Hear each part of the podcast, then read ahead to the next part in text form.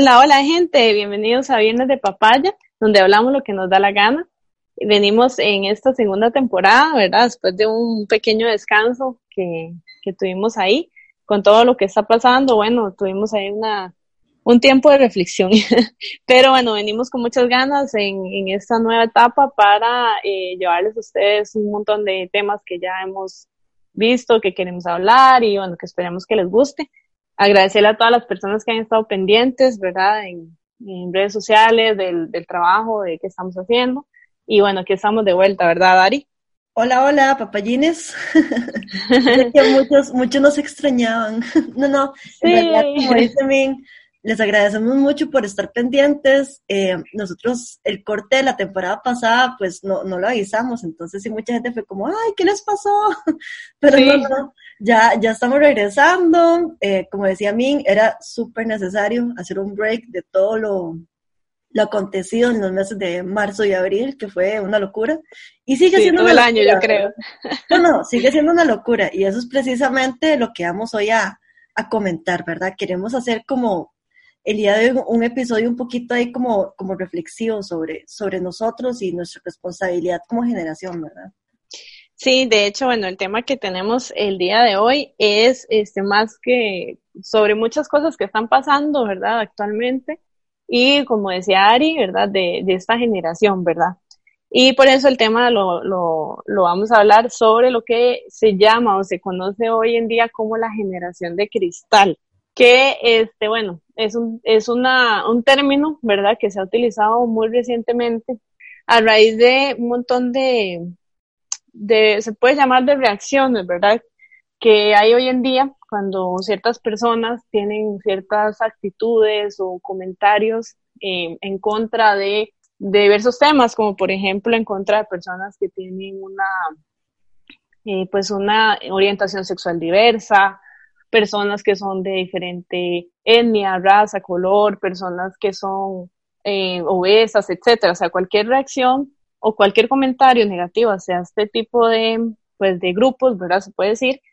Eh, ahorita hay mucha reacción negativa en contra de estas, pues, posturas y se ha viralizado mucho, ¿verdad? Ahora con lo que son las redes sociales, el internet, el acceso, se, se, se viraliza mucho, ¿verdad? Es como más visible eh, todo este tipo de reacciones negativas en cadenas de Twitter, en, en publicaciones, en Facebook, en Instagram, donde la gente está como manifestándose en contra, ¿verdad? De todas estas cosas. Y entonces eh, ahí es donde nació o surgió ese término de la generación de cristal, que básicamente lo que trata de decir es que es que eh, ahora la gente por todo reacciona, o por todo se ofende, o por todo eh, critica, ¿verdad? Eh, eso es más o menos como lo que yo siento cuando escucho esa, esa frase, la, generación de cristal. Es que de todas maneras, mi, no sé, mi parecer, y, creo que esto es una opinión un poco personal, ¿verdad? Pero ya de por sí, como que en todas las generaciones, creo que ha habido como ese, esa convulsión social, digamos, de algo que sabemos que está mal y que se necesita definitivamente cambiar, ¿verdad? Yo creo que tanto en las generaciones de los años, qué sé yo, 30, revolución de los 20, 30, ¿verdad? Que ya había cierto grupo más joven que, bueno, se hacía llamar un poco más rebelde, ¿verdad? Que ya, eh, pues bueno, estaban luchando un poquito por el tema del voto femenino, por ejemplo. Eh, luego también la convulsión de los años 60, ¿verdad? Con todos estos movimientos eh, racistas y, los movimientos hippies también cuando fue la guerra de Vietnam. Entonces, creo que en todas las generaciones ha habido una convulsión social que nos ha llevado a hacer cambios positivos que si bien no son de, de gusto de todo mundo, porque no a todo mundo le gusta cambiar, hay gente que se siente muy cómoda en su privilegio, porque la verdad, este, si bien no, no, no todo mundo acepta bien los cambios, son demasiado necesarios. Y creo que en este momento nosotros estamos en una etapa de la, de la historia donde, ok, digamos, hubo un virus que asentó un poquito el tema de, de, de, de que estábamos solos, de que estábamos aislados, de que estábamos un poco dominados por, por este tema de, de, bueno, solamente producir, producir, producir, producir, ¿verdad? Pero ya en este momento nos preguntamos a qué costo. O sea, que realmente estamos nosotros perjudicando para poder tener ciertos privilegios, ¿verdad? ¿Qué poblaciones están viendo afectadas para que nosotros podamos tener ciertos privilegios sobre otras, ¿verdad? Entonces, realmente yo creo que, que, que esta convulsión, ¿verdad? En todas las generaciones han habido generaciones de cristal así. Sí. En términos simples, ¿verdad? Que hay gente que, como, como decía anteriormente, acepta los cambios, hay gente que no. Y cuando no se aceptan los cambios, lo que se hacen son críticas muy fuertes hacia ese tipo de generaciones. Anteriormente, por ejemplo, los hippies, y los hacían llamar los chancletudos, los drogadictos, ¿verdad? Los desarrapados. Exacto, les ponían un montón de estereotipos, ¿verdad? Bueno, estas generaciones... Eh, o los marihuanos. a, la generación que estamos viviendo los cambios, que además es, es, es interesante porque es intergeneracional. O sea, siento que ahorita no, sí, no va por edad. Exactamente, o sea, hay gente de tal vez de la, a mí no me gustan esos términos, pero tal vez de los, de la edad de los baby boomers que se están sumando a las protestas. O sea, realmente yo creo que no hay, no hay como una generación marcada que diga, sí, solo los millennials están peleando, o solo la generación X, ¿verdad? es más como de, este tiempo, digamos. Exacto, exacto. o de estos años. Sí, y bueno, como decís, es cierto, siempre han existido personas que se han, han protestado fuertemente, ¿verdad?, en contra de, de, todo este tipo de cosas, pero eh, tal vez, eh, no sé, se han visto como más enfocadas en ciertas épocas, ¿verdad? Por ejemplo, la época del, contra el racismo, digamos que tuvieron como sus, sus fechas más icónicas, digamos, eh, sé que no es que haya parado ya, pero como que han habido sucesos en el tiempo como más este, específicos.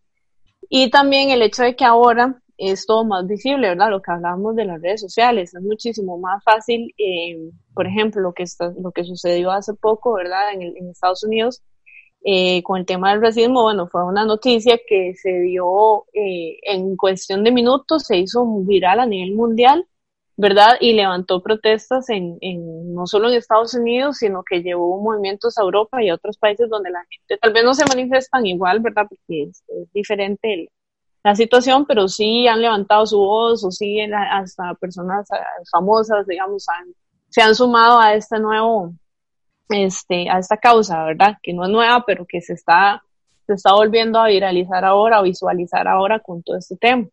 Entonces, este, sí, ese término de la generación de cristal se utiliza mucho ahora por eso, ¿verdad? Porque la gente ya es como más fácil eh, hacer notar, ¿verdad? Esa molestia hacia tantas cosas que, que siempre han estado ahí, pero que tal vez hasta ahora la gente realmente está haciendo conciencia o está haciendo algo, porque muchas veces sí vemos algo que nos incomoda y cambiamos el canal o dejamos de seguir a esta persona porque sus ideas no me gustan, pero eso no, no, no cambia nada. Siento yo que esta es una generación eh, que está dejando o diciendo ya no vamos a tolerar más estas cosas, ¿verdad? Como que ya se está buscando hacia, hacia parar, ¿verdad? Todas estas situaciones.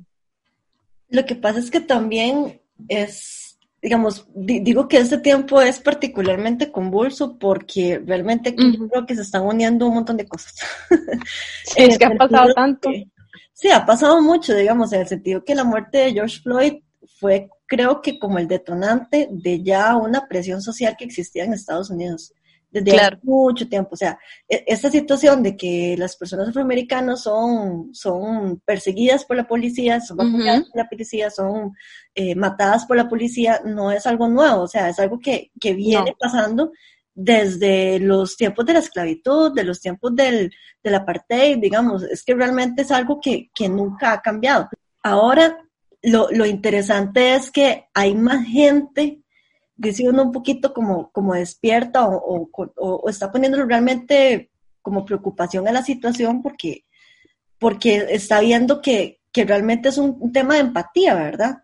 A mí me hace mucha gracia porque yo veo las protestas bueno, porque hay miles de videos, como dicen ahora las redes sociales, ahora pues te permite ver casi que en tiempo real las protestas y, y una gran parte de la gente que marcha mm, es gente blanca, digamos, no es gente afroamericana, o es inclusive gente latina. Estoy viendo también videos de, de, de, personas latinas que están marchando en esas protestas porque también los latinos son muy discriminados en Estados Unidos. Y para muestra un botón, di lo que estaban haciendo con, con las familias de, mexicanos, de guatemaltecos, que separaban y, enjaulaban a los niños, ¿verdad? Entonces, realmente, yo, yo creo que como, como estábamos valorándolo, esta situación es como, ¿verdad? Una presión social ahí guardada que viene desde hace bastante tiempo. Sumémosle un virus que nos tiene todos un poco paranoicos, ¿verdad? Y un poco aislados socialmente. Eh, y sumémosle una crisis económica, o sea, porque hay que hablar también de la crisis económica que se viene. Entonces, creo que todo esto ha sido como la tormenta perfecta para que, para que realmente di, como, que haya un, movimiento que si bien es Black Lives Matter, ¿verdad? Todas las, las, las vidas negras importan, se está también expandiendo a, a, encontrar otras problemáticas que también estaban sucediendo en Estados Unidos y que la gente prefiere ignorar. Entonces, sí, claro. De hecho, el tema es de, del acceso, ¿verdad? A la salud y muchas cosas, eh, la, la, pobreza, la, la, la, forma en que la gente vive allá y sobrevive, ¿verdad? Porque mucha gente sobrevive literalmente. Este, y es algo que, que como vos decís, estaba ahí acumulando, es más, más, se nota más, ¿verdad? En, en ese momento que está sucediendo esta situación, se, se ve muchísimo la diferencia en países que son mucho más desarrollados en, en temas de, ¿verdad? De, de salud, de, de, de, gobiernos más, este, más ordenados, digamos, podría decirse, y de países que tienen de otro tipo de, de, de distribución social, a lo que pasa en, en, estos otros países como Estados Unidos y Brasil. Entonces, sí, claro, eso es como un ingrediente, ¿verdad? Más para que, para que detone lo que está sucediendo ahora, ¿verdad? Que es, que es como un, un hasta aquí, como que ya la gente se está cansando y está diciendo, no, o sea, ya basta, ya es suficiente de tolerar tantos años de racismo, de homofobia, de xenofobia, de tantas cosas, ¿verdad? Y también lo podemos ver eh, a nivel de nuestro país, ¿verdad? Como lo que sucedió hace poco con la aprobación del matrimonio igualitario, cuantísima gente, ¿verdad? Que como vos decís, este, no son eh, personas con una orientación homosexual, pero ni diferente a la, a la heterosexual, pero que sí apoyan, ¿verdad? Estos movimientos porque la gente sí se está involucrando y eso es algo que yo rescato mucho, la gente se está involucrando en luchas que no le corresponden, digamos, o que no les pertenece desde un punto de vista de que me afecta a mí directamente, pero este, estoy dispuesta a apoyar a esta persona o a este grupo porque yo respeto, ¿verdad? Y yo exijo el respeto para estas personas, independientemente de que yo sea o no sea de raza negra, sea o no sea este, eh, homosexual o bisexual o lo que sea, y este, apoyar también esas otras luchas, ¿verdad? Sí, totalmente. Y es que también creo yo que si hay algo que tal vez ha desarrollado las últimas generaciones o hemos desarrollado las últimas generaciones, es una cuestión como de empatía. Creo que estas últimas generaciones hemos sido un poco más empáticas a conocer problemáticas que están pasando en otras, en otras circunstancias del mundo, ¿verdad?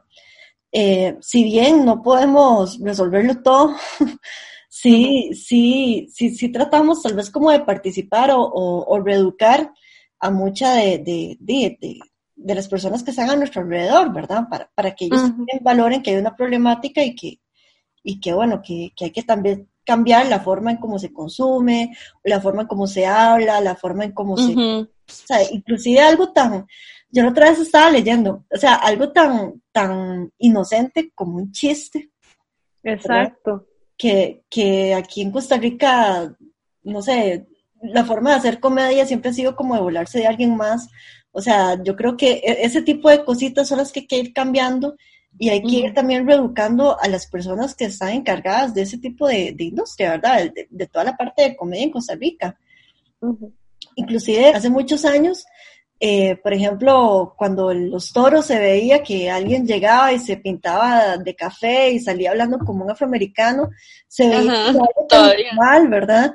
Y ahora eso hasta tiene un nombre que se llama el blackface, ¿verdad? Que es cuando las personas se hacen querer pasar por afroamericanas para burlarse de ellas. Y es sumamente condenado, ¿verdad? Entonces ahora si hay algún comediante que intenta hacer exactamente eso, bueno, le caen como mil personas encima, ¿verdad? Porque está mal, o sea, porque hay que ser sincero, está mal. Pero hasta eso hemos tenido que ir modificando. y yo creo que, que todo es como cuestión de, evolución, ¿verdad? Sí, y yo creo que eso es lo que causa a veces molestia, ¿verdad? En, en, la, en la sociedad en general, que, que, que reprueba que digamos que las personas eh, salten, como dicen, a, la, a, la, a la mínima con que dicen, bueno, no, es que era un chiste, no, es que eso era una broma.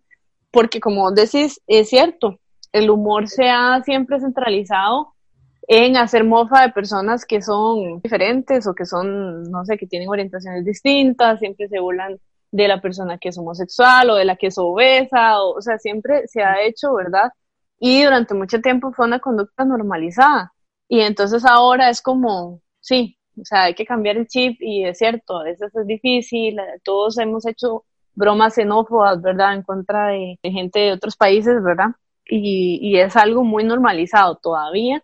Entonces es difícil, pero ese es, el, ese es yo creo que ahí radica un poco el tema de la molestia, ¿verdad? Que, por ejemplo, si alguien hace un chiste o sale un comentarista de deportes, como sucedió hace poco, haciendo un comentario que sonó muy machista, por ejemplo, mucha gente reaccionó y, pero yo también vi mucha gente que decía, ay no, es que ya ahora no se puede decir nada.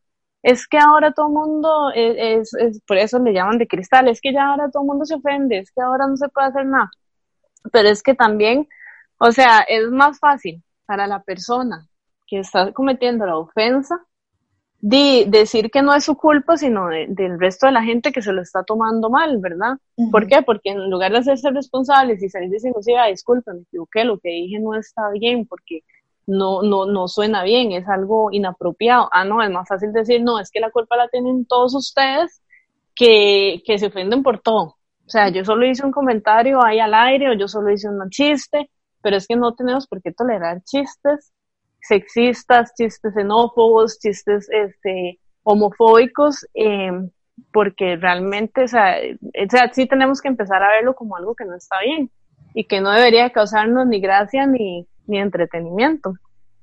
Es que precisamente es eso, digamos. Voy a llamar generación de cristal porque nos ofende todo, pero es que venimos, venimos malcriados, creo, eh, creyendo que nos podemos burlar de otras personas, se podemos faltar el respeto porque hay en nombre del, del, de la comedia, ¿verdad? O, ay, no se ofenda, no es para tanto, ay, es para que no te lo tomes personal, ¿verdad? Uy, ya si me estás diciendo a mí, me lo voy a tomar personal, por supuesto. Entonces, yo creo que, que sí es demasiado importante como como hacer un poquito como ese impasse y decir, bueno, o sea, realmente a quién estamos faltando el respeto con lo que nosotros en este momento estamos diciendo. Absolutamente todo hay que, hay que empezar a valorarlo, porque vos no sabes a quién puedes estar ofendiendo con tus palabras, ¿verdad? O con tus acciones, o, o, la forma inclusive como te vestís. Ahí la otra vez estaba también viendo como que por muchos años, vos sabes, bueno, creo que todos en algún momento nos hemos hecho eh, estas, estas trenzas, ¿verdad? Cuando vemos como tal vez a lugares del Caribe o así, nos hacemos trenzas y qué sé yo, ¿verdad? Y yo no sabía, y por ejemplo, las personas afroamericanas se sienten a veces ofendidas cuando hay personas que no son de su, de su, de su cultura que usan las trenzas. usan eso? Porque mm, las trenzas, sí, porque las trenzas resulta ser que durante el tiempo de esclavitud fueron su, su forma de sobrevivencia, porque, por ejemplo, a través de las trenzas trazaban caminos, por ejemplo, para que las personas pudieran escapar de los campos, o a través de las trenzas guardaban granos para que las personas pudieran sobrevivir cuando no tenían comida, por ejemplo, ¿verdad? Entonces, y esto lo aprendí con una chica que se llama Carla Scott, que ella hace un, tiene, tiene un blog que se llama como Mi Vida Afro, ¿verdad? Que ella trata como de hacer un poco conciencia sobre esa cuestión histórica, ¿verdad? Del, por qué no se debe hacer.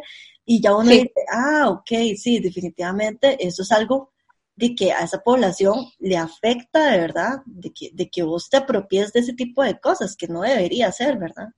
Sí, que uno no se da cuenta muchas veces. Exacto. Porque no lo sabe, ¿verdad? No conoce la historia. Exactamente, pero creo que di, conforme haya más información y haya más gente también dentro de sus culturas y grupos sociales dispuesto a educar y reeducar, creo que poco a poco vamos a ir incorporando ciertas cosas o eliminando o no normalizando un montón de, de situaciones que venían sucediendo que efectivamente están mal. O sea, es que sinceramente, punto, están mal no hay áreas grises, digamos, simplemente está, estás, estás bien o estás mal, punto, eso es todo. Entonces, eh, yo creo que acá hay que ser un poquito también como, no sé, analista de, las cosas que decimos, de las cosas que hacemos, también querer educarnos en diferentes temas. Eh, y esto no solamente para esta generación, es para todas las generaciones. Que es muy difícil porque hay gente que no quiere aprender, pero, pero hay, que, hay que intentarlo, hay que hacerlo. Sí, claro, pero sí, definitivamente es un tema de, de nosotros mismos, ¿verdad? Eh, es como, es ir cambiando pequeñas cosas en nuestro, en nuestros hábitos, ¿verdad? En nuestro estilo de vida, eh, el dejar de, de, de, replicar ese tipo de bromas o compartir memes, ¿verdad? De, de este tipo de cosas. A mí me molestó mucho, por ejemplo, eh, en una ocasión, una amistad, un hombre, me envió un, un meme que para mí era un, muy sexista, ¿verdad?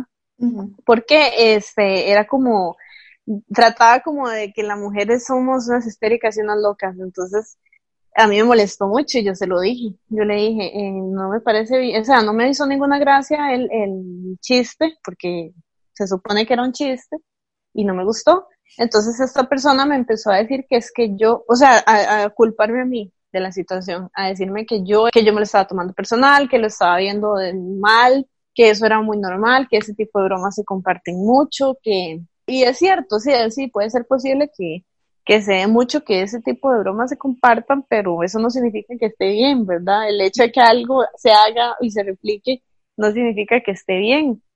Entonces ahí es donde tenemos que ir haciendo como esos pequeños cambios de no solo no hacerlo yo, sino no replicarlo o no apoyarlo, no, no estar ahí como en la complicidad. Totalmente, totalmente. Y por, y por eso también yo creo que, bueno, los acontecimientos últimos, bueno, últimos no, y que sigue sucediendo, porque la verdad es que las cosas no han, no, no se han detenido. No han disminuido, y, sí. Y más bien como que ha incrementado, porque ahí estaba viendo que a nivel mundial, por ejemplo en Brasil también hay, hay gente manifestándose, en Francia hay gente manifestándose, porque en Francia pues vive mucho, mucha persona eh, de, color, ¿verdad? Que son discriminados. Entonces, realmente yo creo que esto ha sido como, como, como una cuestión global que la hemos tomado y la hemos visto y hemos dicho, pucha, realmente tenemos que hacer un cambio. O sea, realmente hay que, hay que meterse de lleno, ¿verdad? A, aprender, a reeducarse, a ser empáticos con otras poblaciones que no sabemos. Aquí, por ejemplo, de a las poblaciones indígenas se les, se les discrimina mucho, eh, a las poblaciones afroamericanas también se les discrimina mucho. Eh, o sea, ¿por qué, no, ¿por qué no empezar desde casa, verdad? Yo sé que ahorita estamos viendo mucha cosa que pasa a nivel de, del mundo, pero también veámoslo aquí interno y no digamos como, ay, sí, es que los gringos son terribles, ¿verdad? No, no somos terribles. Eso pasa en todo lado. Exacto, los chicos somos terribles también, o sea. Sí, nosotros somos muy xenofóbicos, o sea, eso hay que, totalmente, o sea, eso es, es algo que todo el mundo lo sabe y que no es un secreto para nadie y es algo que se ve mucho en, en comentarios súper llenos de odio, ¿verdad? Que yo he visto más ahora con todo esto que está sucediendo en la, con la frontera norte, con el tema del COVID. O sea, yo he visto comentarios sumamente negativos, con muchísimo odio, ¿verdad? Este, hacia personas de fuera de nuestro país, que si bien es cierto, bueno, sí, tal vez las cosas no se han manejado bien, sí, es verdad que hay una problemática, pero o sea, eso no significa que, que tengamos que eh, actuar de esa forma, ¿verdad? Tan violenta en contra de, de, de, otras personas y generalizar, ¿verdad? También y empezar a, a, compartir tanto odio eh, por, por, por otras personas que también la están pasando muy mal.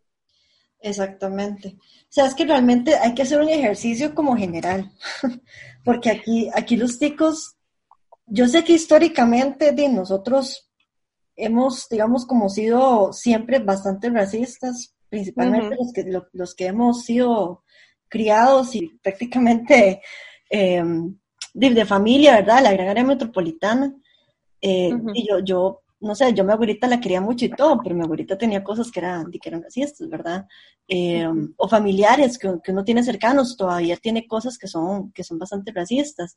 O el típico también como, ¿verdad? Ay, es que esa persona es muy india, ¿verdad? Porque tal vez es una persona seria. No, pero es que es real, o, sea, es, real. como decimos, es que eso es de ahí pancho, entonces ellos son medios, no sé qué, ¿no? Sí, también se usa mucho. Exactamente, o sea, realmente si tú vos te pones a ver hasta, hasta en el lenguaje coloquial de cada uno de nosotros, está incluido la xenofobia, el racismo, o sea, realmente hay, una burla hacia otras poblaciones que, nunca nos hemos dado, nunca nos hemos dado cuenta. Hasta ahora, digamos, tal vez hay una generación como que sí está tratando de cambiar eso, pero, pero todavía hay mucho, todavía hay mucho por hacer. Sí, sí, porque todavía esto de, de, digamos, como de imitar acentos de, de, otras partes del país, todavía se da mucho y es algo que se ve como muy vacilón y que tal vez hasta las mismas personas que viven ahí les hace gracia y nunca, nunca tal vez, no sé, o al rato y sí, nosotros no sabemos se sienten ofendidísimos y no les gusta, pero de, como uno simplemente no, no piensa en eso, ¿verdad? Entonces no se da cuenta. Es que de verdad que uno ha vivido como en burbujas sociales. Sí. porque, por ejemplo, bueno, yo hace muchos años, experiencia personal, ¿verdad? Hace muchos años yo, yo viví en una zona eh, rural, ¿verdad? Cerca de, de.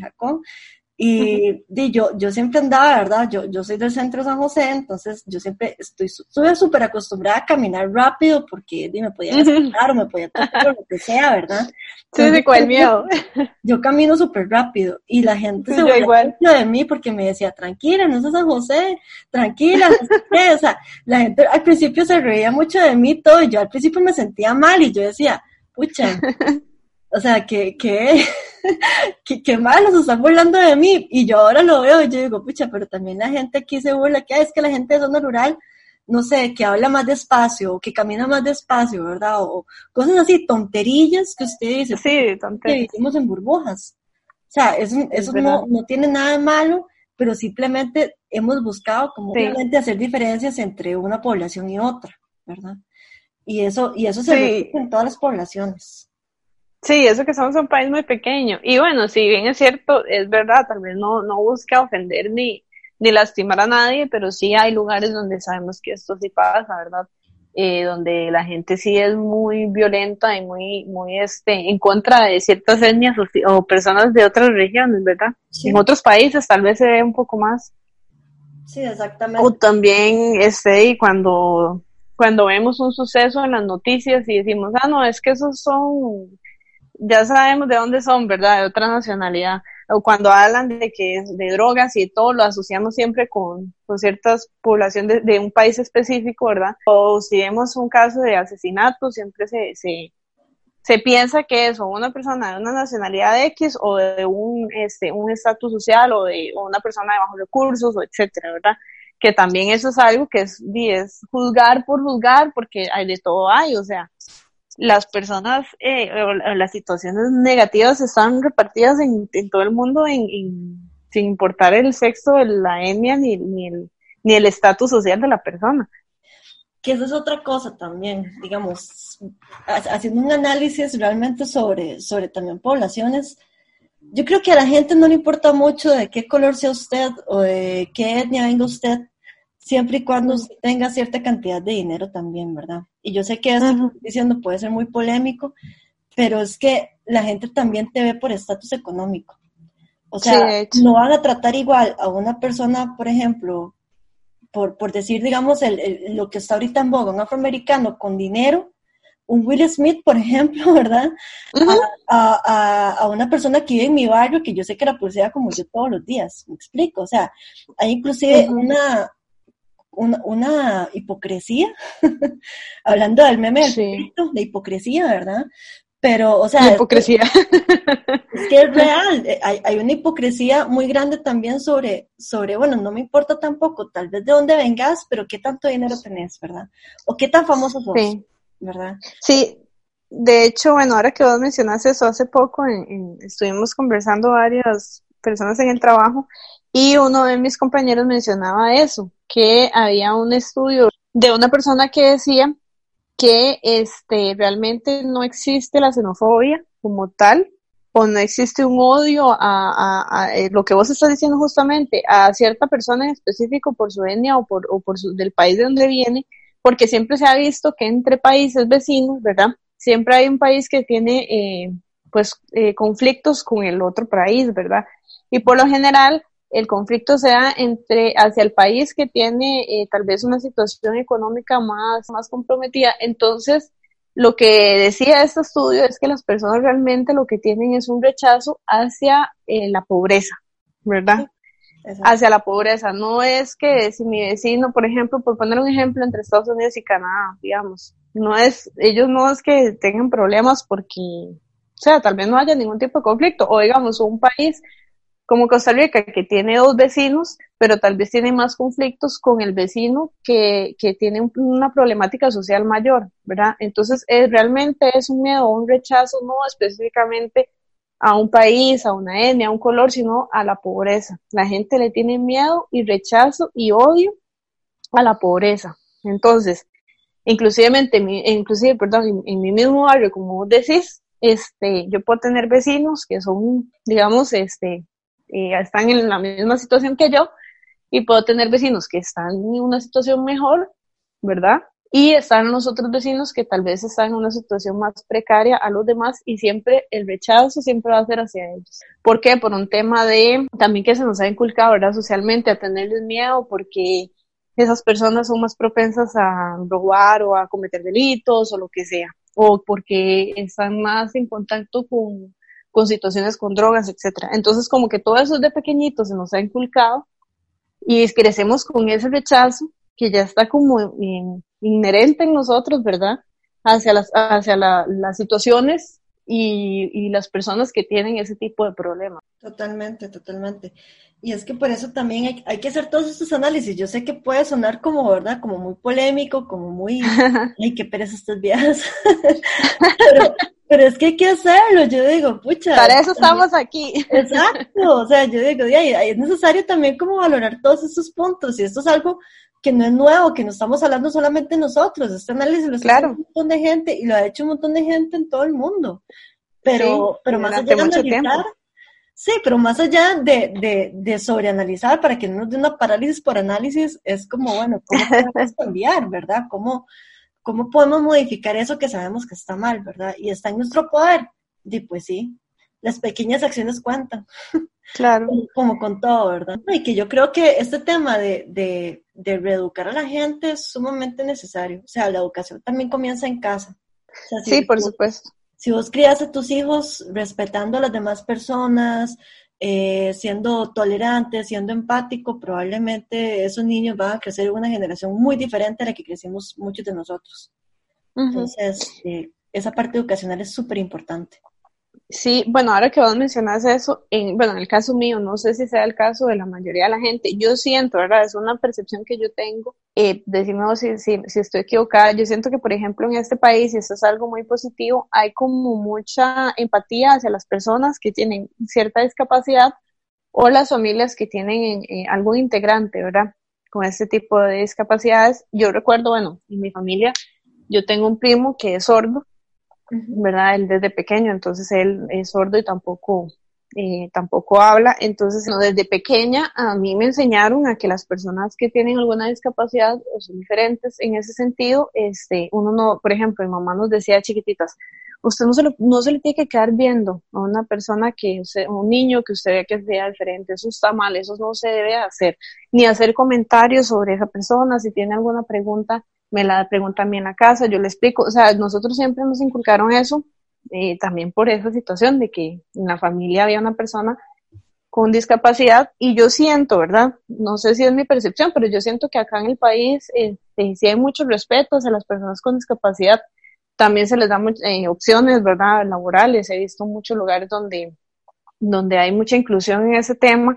el, el tema de la ley 7600, que es una ley que tiene muchos años, que sí es cierto, todavía le falta mucho, pero se han hecho muchísimas modificaciones y a nivel, digamos, de construcción es muy exigido que los baños para personas con sillas de ruedas, que las aceras tengan sus rampas, etcétera. O sea, me parece que en esa parte sí ha habido mucha conciencia y digamos, y eso fue algo que empezó, me imagino, hace muchos años con esas pequeñas acciones de sus papás decirle a los hijos o educarlos en cuanto a, en cuanto a esto, ¿verdad? Uh que yo creo, o sea, sí, vos tenés mucha razón en el sentido de que el, país sí se ha puesto las pilas para poder ser más inclusivos con, con estas poblaciones, digamos, que tengan alguna capacidad especial, tenés, tener razón en eso. Sin embargo, yo me he sentado como a hablar con algunas personas que tengan algún tipo de estas, de estas incapacidades y ellos me dicen que, que, por ejemplo, ellos odian que a veces se les, se les trate, se les trate como si fueran como si fueran personas inútiles, por ejemplo. O se les trate... Sí, que se les dé demasiada atención. O que se les diga, ay, es que pobrecito. Ah, es que pobrecito, ¿verdad? Es que el cieguito, ¿verdad? Ese tipo de, mm. palabras a ellos, a ellos realmente les, les molesta porque se les trata con...